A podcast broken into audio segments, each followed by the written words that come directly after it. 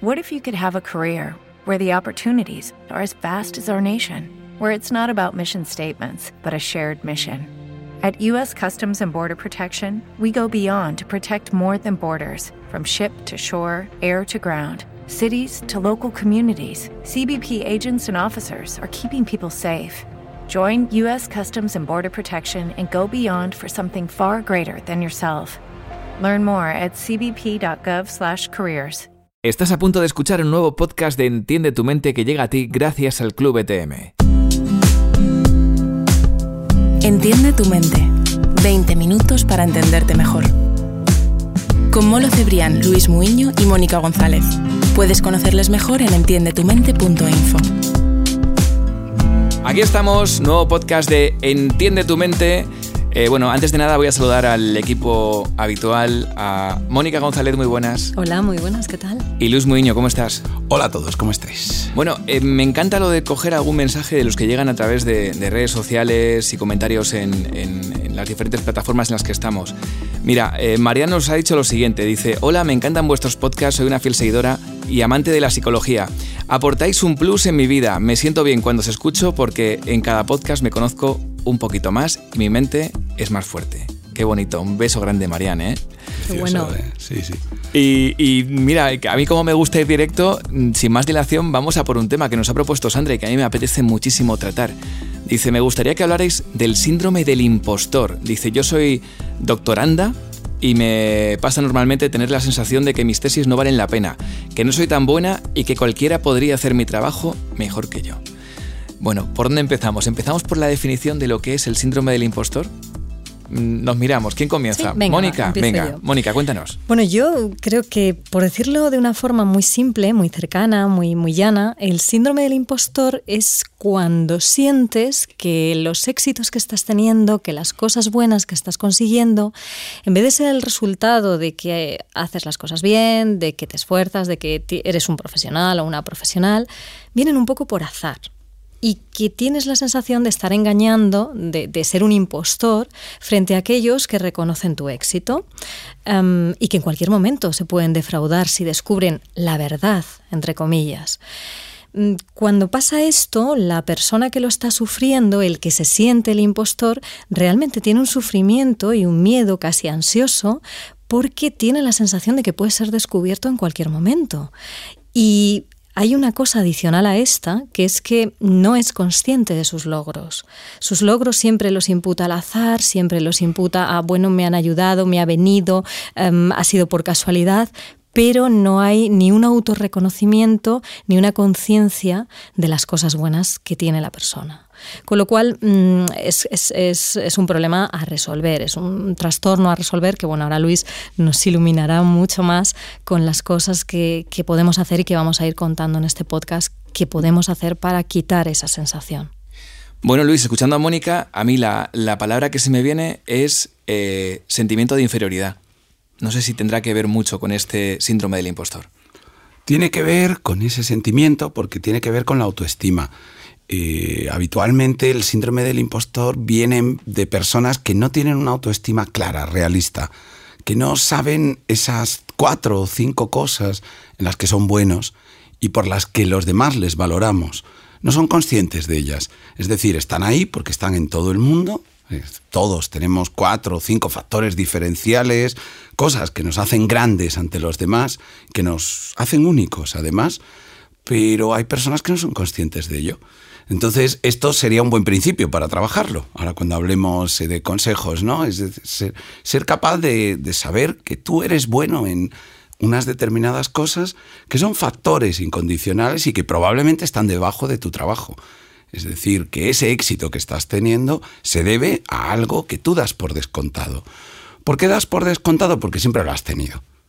Es decir, la persona que, yo qué sé, que habla de una manera cálida, cercana, que a los demás nos resulta muy humana y nos encanta, no tiene la sensación de estar haciendo nada especial.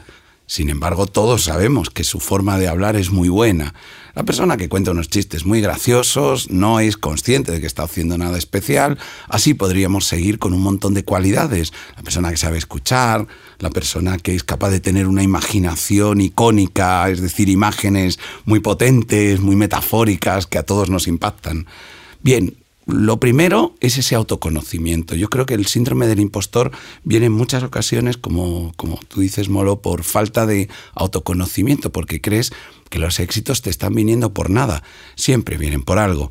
Lo que ocurre es que a lo mejor ese algo tú no lo conoces. Me encanta esto porque además mucha gente que nos ha preguntado por este tema son gente, por ejemplo, del mundo, del mundo digital. Ahora está muy de moda el, eh, pues, intentar eh, pues sacar rendimiento o vivir de tus habilidades eh, mostrándolas en, las redes sociales, mostrándolas en Internet, incluso ofreciendo contenidos eh, en los que tú demuestras tus conocimientos. Y eso le pasa a mucha gente, ¿no? Que piensa que a lo mejor sus conocimientos no son tan buenos. Tal vez porque, como decía Luis, a él no le cuesta esfuerzo y piensa que, a nadie le cuesta esfuerzo. Pero bueno, me encanta esa primera piedra de toque, aunque hay muchas más y Mónica tiene como siempre eh, pues su, documento ahí, sus dibujitos, que por cierto Mónica, hoy voy a hacer una foto y la voy a subir a redes sociales. A estos mapas, que, estos mapas mentales que, preparamos. Bueno, por, eh, ayudar también a nuestros oyentes a que sean capaces de autodiagnosticar si están con ese síndrome del impostor o no, a mí me gustaría aportar algunos rasgos, algunas sensaciones, algunas cosas que podemos reconocer fácilmente en nosotros mismos y decir, pues vaya, pues va a ser que, que sí que lo tengo, ¿no? Hay uno que me parece fundamental es la sensación de culpa. Casi que el éxito te da culpa, te genera una sensación de culpa y de decir, bueno, pero es que no me lo merezco. ¿no? El concepto de merecimiento es, es, algo que hay muchas personas que necesitan creerse que merecen algo para poder disfrutarlo y sobre todo para eliminar ese sentimiento de culpa que es, es maligno, porque además no, no, no está justificado. ¿no? Un poco como decían antes Molo y Luis, no está justificado precisamente porque no estamos siendo conscientes de nuestras fortalezas. Estamos al revés, siendo conscientes de nuestras debilidades o de nuestras faltas o de nuestras áreas de mejora, pero no de nuestras fortalezas. Y a este sentimiento de culpa se le unen dos cosas.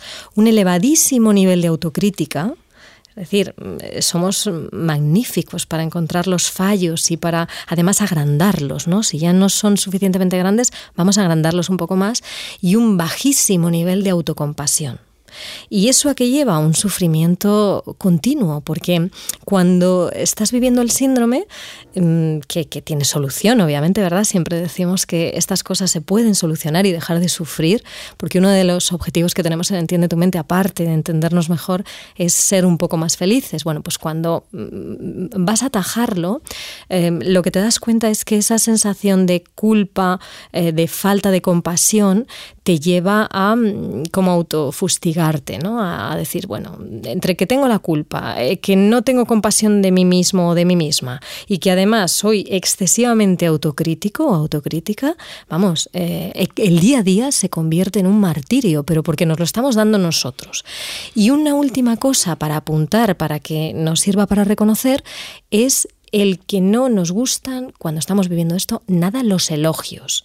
Odiamos los elogios, porque eso es como, uff, me lo estará diciendo para ver si me pilla, me lo estará diciendo por cumplir, pero no tenemos ninguna credibilidad en los elogios. Nos los digan otros o por supuesto no nos los decimos nosotros mismos, porque con lo que hemos dicho antes, pues no nos los decimos. Entonces, culpa eh, sensación de culpa, falta de, admisión, de admisibilidad a los elogios, eh, bajo sentido de la autocompasión y elevadísimo sentido de la autocrítica. Y una vez que eh, ahora pues Sandra está escuchando esto y dándose cuenta de muchas cosas, bueno Sandra y muchos de, nuestros oyentes que a lo mejor son emprendedores digitales, ¿qué les podemos decir para que empiecen a superar ese síndrome del impostor? Bueno, yo creo que hay varios factores, ¿no? Pero voy a empezar por uno que a mí sí que me parece que ayuda mucho y es el empezar a ser más conscientes del feedback externo positivo.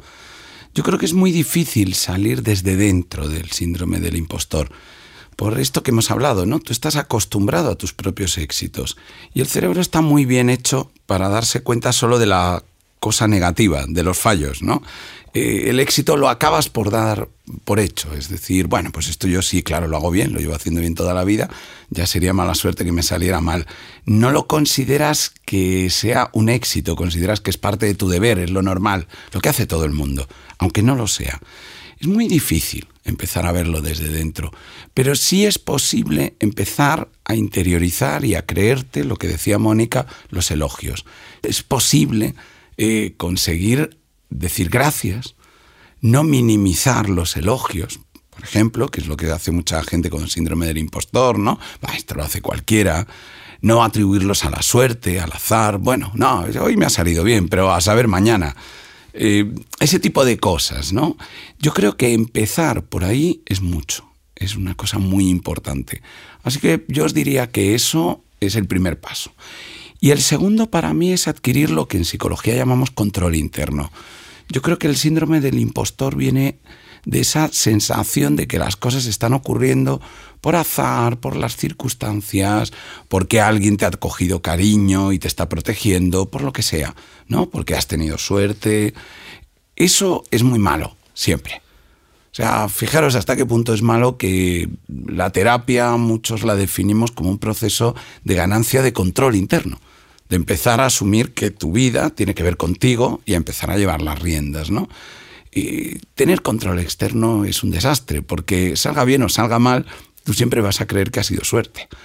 Entonces empezar a ver que las cosas tienen que ver contigo, empezar a mover cosas y decir, ah, pues mira, sí, efectivamente, cuando no lo hago yo, sale peor. Efectivamente, cuando lo hago con menos cuidado, sale peor. Así que debe ser que algo tiene que ver conmigo, ¿no? Cuando me esfuerzo me sale mejor. Empezar a ganar control interno es esencial. Mónica, tú también quieres hacer algún apunte más y ya luego iremos a por las tips. Bueno, a mí me gusta mucho yo una frase, una frase que la dice Alex Rovira, es un escritor español que tiene mucha bibliografía publicada y es, bueno, cosas de, de autoayuda y sobre todo de conocerte a ti mismo también. Y me gusta mucho la frase de eh, la buena suerte no existe, es una mezcla de preparación y oportunidad. Y yo le añadiría a esta frase que ya me parece suficientemente sabia, que además añades el coraje de coger la oportunidad cuando llega. Pero te tiene que pillar preparado. Y, y ese prepararse y ese coraje son dos aspectos que están en ti. Por lo tanto, no vienen de la suerte, no vienen de alguien que te ayude, no vienen, no, vienen de ti. Así que si te has preparado y has sido capaz de coger oportunidades, pues desde luego mm, vamos a empezar a ir destruyendo ese síndrome del impostor. Pues vamos allá. En nada te dejamos unas cuantas tips para que te pongas a ello y consigas superar ese síndrome tan extendido, mucho más de lo que pensamos del impostor. Esto se entiende tu mente. Déjame contarte que estos días estamos subiendo los audios del tercer reto ya del Club ETM, un reto que muchos de los miembros nos habéis pedido.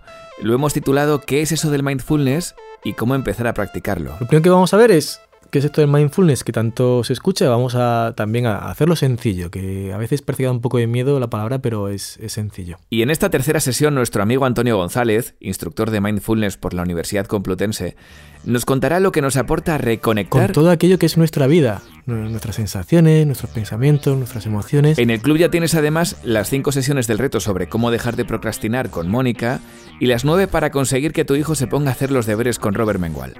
El Club ETM es una zona dentro de entiendetumente.info que por muy poco te permite acceder a material extra de mucho valor y a nosotros nos permite seguir adelante. Sumamos dos retos y un nuevo podcast exclusivo cada mes. La semana que viene subiremos al club el podcast Cuatro ideas clave para deslumbrar en una entrevista de trabajo. Si quieres ampliar información, acércate a nuestra web entiendetumente.info.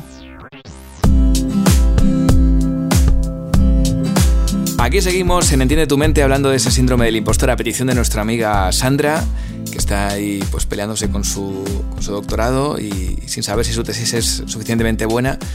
Tenemos muchos más amigos que nos han pedido este tema, a lo mejor tú eres uno de ellos y aquí vamos ahora a dejarte las tips finales. Bueno, eh, empezamos por Mónica, por ejemplo. ¿Cuáles son esas tips, esas ideas que tenemos que apuntarnos en nuestro cuaderno en el que tenemos los puntos esenciales de cada tema que tratamos? Bueno, pues yo le recomendaría, mm, a ver, de cada éxito, de esos que crees que te han venido de gratis, de esos que crees que te han venido por azar, por suerte, haz un análisis, haz un análisis y, trata de identificar en qué medida te preparaste, en qué medida tuviste valor para tomar una determinada decisión, en qué medida has luchado, es decir, cuánto, ligado con lo que decía Luis antes, viene de ti, de ese interior tuyo, de ese control interno y de esa capacidad de eh, acoger las oportunidades que has tenido para tener ese éxito. Y apúntatelo, que siempre lo decimos, apúntalo en un papel y míralo de vez en cuando, y míralo para un éxito y para otro y para otro, porque seguramente ahí vas a empezar a encontrar evidencias que son racionales de que las cosas no vienen tanto por azar. La otra yo creo que es saber cuándo es peligroso. Yo pienso que un cierto síndrome del impostor nos ha quejado a todos, por ejemplo, cuando iniciamos un trabajo, ¿no? Y es, es inevitable, o sea, en ese momento probablemente la cosa nos sobrepase. La idea es esa. Y, sobre todo, muy importante, no han llegado los éxitos. Todavía no sabemos si efectivamente lo vamos a hacer bien. Yo creo que el síndrome del impostor durante un tiempo es muy normal, es parte de la vida. Y de hecho yo pienso que en el mundo moderno hay que saber hacerlo, porque si no, y aceptarlo porque si no, mm, no sales nunca de la zona de confort. O sea, siempre se nos piden cosas que son nuevas, que son diferentes, que no hemos hecho antes nunca, que no tenemos un total control sobre, sobre ellas, ¿no? Entonces, aceptarlas y darte un tiempo me parece muy importante. Por poneros un tiempo, porque siempre es bueno dar cifras, ¿no? Aunque no sean exactas. Tres, cuatro, cinco meses de síndrome del impostor cuando uno inicia una nueva tarea, por ejemplo, me parece muy, muy normal, muy sano. Más no. A partir de ahí, probablemente ya nos está limitando. Eh, yo creo que esto puede servir como de termómetro. ¿Cuánto síndrome del impostor tienes? Pues ahí están las tips y además datos muy claros. A mí me ha encantado eso de, oye, mira, hasta cinco meses podemos tomarlo como hasta, entre comillas, normal, pero más allá, pues a lo mejor hay que hacer una llamada a, un terapeuta para que nos eche un cable y para no sufrir, que se puede pasar mal un ratito, pero, pero corto. No demasiado, no demasiado. bueno, voy a hacer una foto al, al mapa de Mónica, a ver cómo queda. Ahí está y lo subimos a redes. Y nada, Mónica, Luis, gracias por este ratito y hasta la próxima. Muchas gracias. Hasta la próxima. Y en el próximo podcast escucharás el cuarto capítulo de Apuntes de Psicología. Si te ha gustado este podcast, compártelo puede que a alguien le venga bien. Y si quieres estar atento a todas nuestras novedades y no perderte ninguno de nuestros podcasts, síguenos en redes sociales y suscríbete a nuestra lista de correo en entiendetumente.info. Gracias por llegar hasta el final, ponte en contacto con nosotros para lo que quieras, proponnos temas, compártenos y agradecemos como siempre, ya sabes, esas valoraciones positivas en las diferentes plataformas de podcasting. Hasta la próxima, chao. Si quieres ampliar información, acércate a nuestra web entiendetumente.info.